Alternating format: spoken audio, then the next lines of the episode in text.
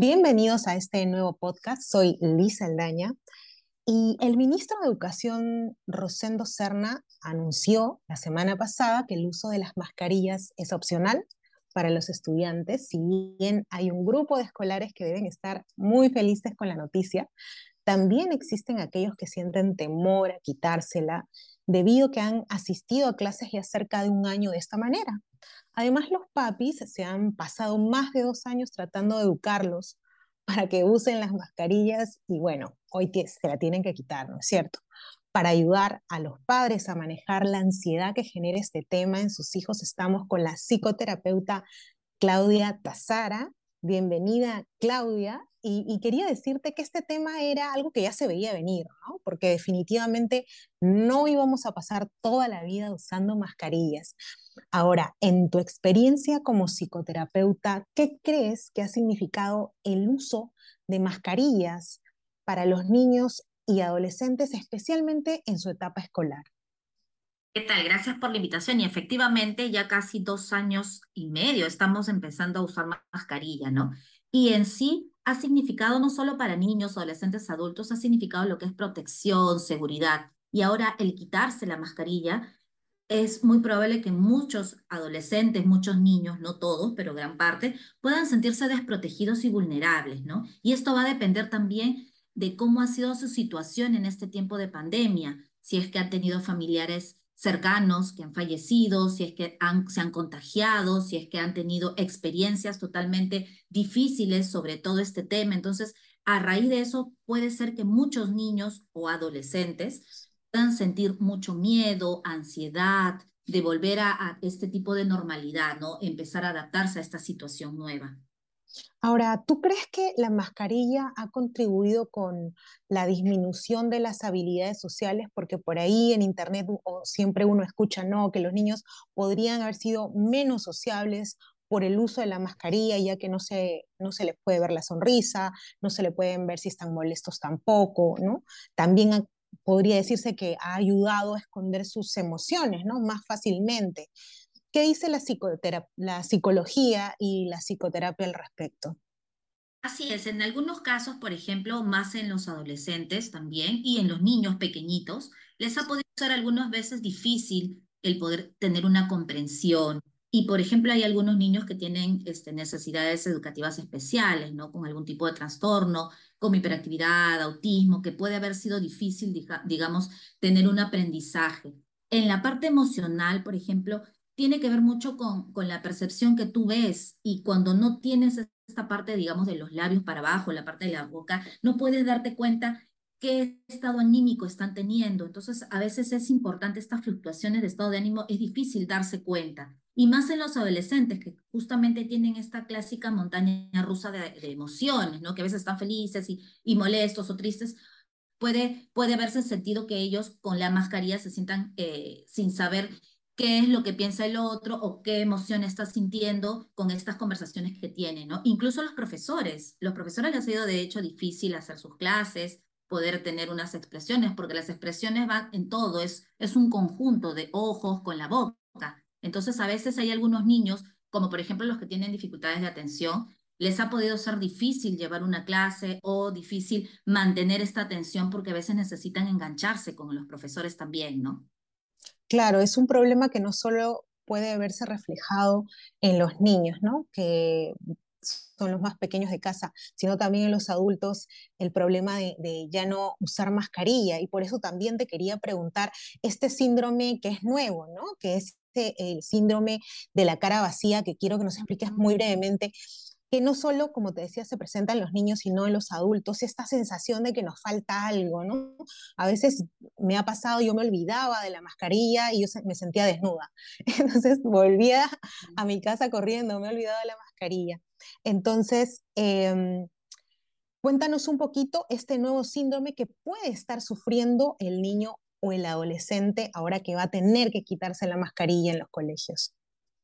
El síndrome de la cara vacía, si bien es cierto, no es algo que esté, digamos, este, propiamente dicho eh, en sí, es algo que ha salido reciente. Es, es un síndrome, es una fobia que se caracteriza por la sensación de inseguridad que tenemos o que genera en las personas al dejar descubierto tu rostro, tu cara. Y en este caso, quitarte la mascarilla, ¿no? Entonces, puede mostrarse en algunos eh, más en adolescentes, por ejemplo, porque justamente es la etapa más vulnerable, digamos, en que ellos tienen cambios, no solamente cambios este, emocionales, sino también físicos. Muchos adolescentes eh, se esconden bajo esto porque puede tener algunos este, mayores cambios físicos o complejos y pueden tener dificultades de sociabilizarse o les cuesta gestionar sus emociones. Entonces, a través de la mascarilla, como esconden esto, estas, digamos, estas carencias, ¿no?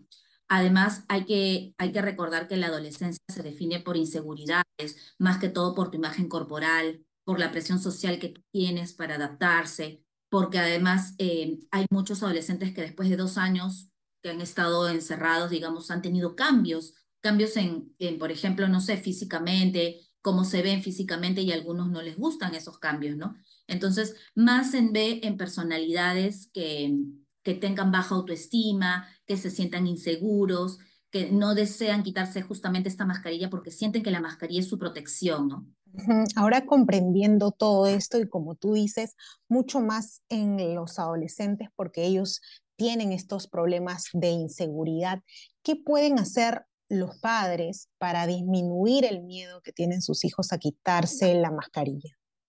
El primer paso, y que siempre le digo a los padres, es indagar.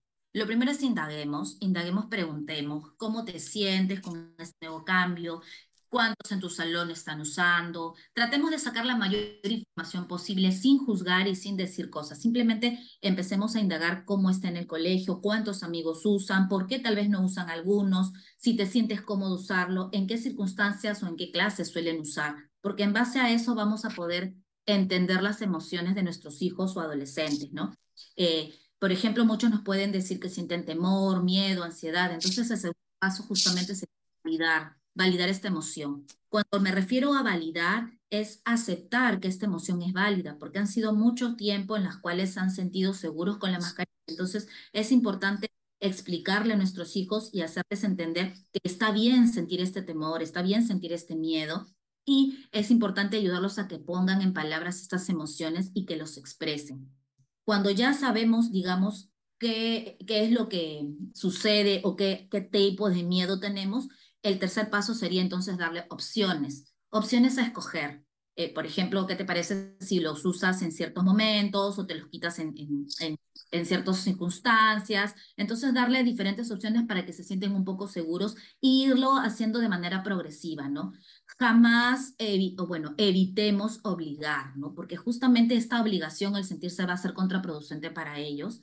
Entonces, no van, no van a quedar, no van a querer quitárselo porque les va a dar miedo. Acuérdense que ya durante un periodo largo eh, han tenido la mascarilla y se han acostumbrado a ellos. Entonces, evitemos el hecho de este, que podamos este, obligar a nuestros chicos, ¿no? A nuestros hijos en cierta forma. Entonces tú nos estás dando tres recomendaciones para que ayuden a los padres a quitarse la mascarilla. Es indagar, eh, el nuevo cambio, darles las opciones a escoger y evitar obligarlos, ¿no es cierto? Exacto, indagar para poder saber qué son, validar esas emociones que, que van saliendo, sea la que nos diga y qué pensamientos acompañan con esas emociones. Y la tercera sería darles este, opciones, ¿no? Darle opciones podría poco a poco dejarla y obviamente acompañamiento con los hijos, ¿no? Esto va a depender de la edad que tenga. Otro punto que me olvidé es importante que manejemos una, una este, información adecuada. Muchas veces no conversamos bien con nuestros hijos o no les decimos las normas o no les decimos las cosas claras y cuando son pequeñitos crean una fantasía de este tema. Entonces es importante tener mucha comunicación con nuestros hijos y decirle la información clara del por qué es este cambio, qué está sucediendo, cómo se va a realizar, qué esperar del colegio, qué esperar de la profesora, tener un contacto directo con los profesores también para que tengan información, digamos, los padres de cómo se está relacionando sus hijos y qué, qué está optando por hacer. Eso sería importantísimo también, ¿no? Y trabajando con los tutores o profesores del colegio para que les den un feedback a los padres de cómo eh, su hijo o su hija está llevando esa situación. Te agradezco, Claudia, por haber participado en el podcast. Y lo último que quisiera que comentemos es que, bueno, la pandemia del nuevo coronavirus se presentó el 2022, llevamos más de dos años y medio, pero algo que nos ha enseñado es que todo puede cambiar rápidamente, ¿no? Nuestra rutina, el estudio, el trabajo, la forma de saludar, incluso de socializar, ¿no? De la noche a la mañana cambió. ¿Cuán importante es la adaptación a los cambios? Que también los padres enseñemos a nuestros hijos a adaptarse a los cambios. Así es. Siempre va a suceder estos cambios, siempre van a suceder cambios. Vivimos en un mundo constante. Entonces, comenzando que los padres son los primeros que se tienen que adaptar a estos cambios justamente porque son ellos los que a veces cargan de ansiedad o de miedos a sus hijos. Recuerden que si como padres nos autorregulamos, podemos regular la conducta de nuestros hijos. Entonces, son los padres los primeros que deben de regular todos estos miedos, todas estas emociones, porque muchas veces los hijos escuchan estas, estas conversaciones de que mi hijo se va a quitar, que cura, y empiezan a tener estas conversaciones y estas contradicciones. Entonces, los niños reciben este doble mensaje. ¿Está bien quitarme? ¿No está bien quitarme? Entonces es importante primero tener una conversación como padres, regularse y poder tener una conversación con su hijo ya clara, ¿no? Que eso es, eso es lo más importante. Y tener en cuenta también que siempre todo cambia y siempre todo cambio da miedo. Y ante el miedo tenemos dos opciones.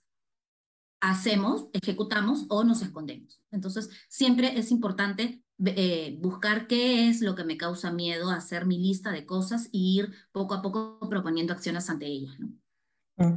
Perfecto, Claudia. Muchísimas gracias por haber estado con nosotros, dándonos estas pautas importantes en este, en este mundo de cambios, que que acostumbrarnos a esto. Siempre el mundo va a cambiar, nuestra vida va a cambiar, especialmente los niños van a convertirse en adolescentes, en adultos, entonces tienen que estar tienen que estar eh, acostumbrados a los procesos de cambio. Muchas gracias por estar en el programa. Gracias a ti. Muchas gracias a todos. Nos vemos, nos oímos la próxima semana.